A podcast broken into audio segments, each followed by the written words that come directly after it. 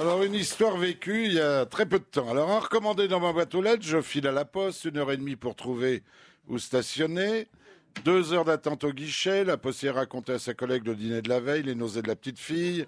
Est-ce qu'elle avait regardé la télé détaillant les programmes de 18h32 à 23h55 de toute la TNT, il y a 18 chaînes. Alors un conseil, quand vous allez à la poste, posez deux jours de congé. Venez en taxi ou en stop, n'oubliez pas la tente Quechua et pensez au kit de survie. Alors rentrez à la maison après avoir récupéré ma bagnole à la fourrière pour stationnement dépassé, 350 euros. J'ouvre le recommandé, c'était l'EDF. Je vous jure que c'est vrai, je lis. Après l'examen de votre compte, j'ai constaté que nous avons, vous nous devez 6,93 euros. Coût du recommandé, 7,50 euros. Bénéfice net pour EDF, moins 1,57 euros. Je commence à comprendre le pourquoi de la dette française. Alors là, il m'indique que je peux les régler par chèque, chèque de banque, ou en passant au service clientèle, il est à Blois soit par téléphone muni de ma carte bancaire au numéro d'appel suivant. Alors je compose le dit numéro, il est occupé, veuillez rappeler plus tard. J'attends le plus tard, je recompose le dit numéro, il est occupé, veuillez rappeler plus tard. Au musical, on appelle ça un bis.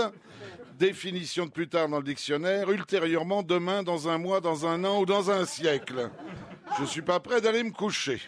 Alors, en désespoir de cause, je réessaye le lendemain matin, tut, tut, tut, c'est enfin libre. Pour continuer, me dit-on, tapez sur la touche étoile et donnez votre numéro de client qui est écrit en haut de la facture à gauche. C'est noté tellement petit, façon matmut, vous savez, tout petit, que DF doit être jumelé avec Afflelou. Alors je tape les 16 chiffres, il y a 16 chiffres, et après on me dit tapez maintenant votre numéro de client. Caractère plus petit encore. Là, c'est carrément du braille. 35 chiffres.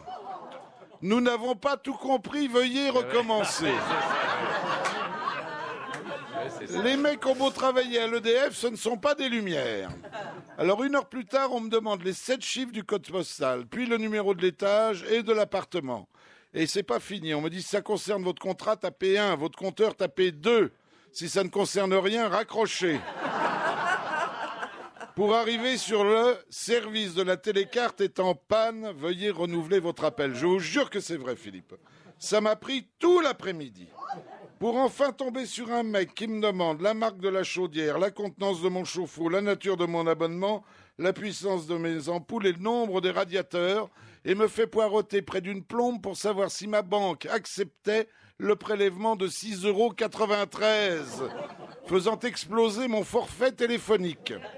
Et dire que Hollande parlait du choc de simplification, c'est encore un raté. Alors aussi, vous faites comme moi, en attendant l'installation d'une éolienne dans mon salon, pour oublier tout souci avec EDF, je m'éclaire à la bougie.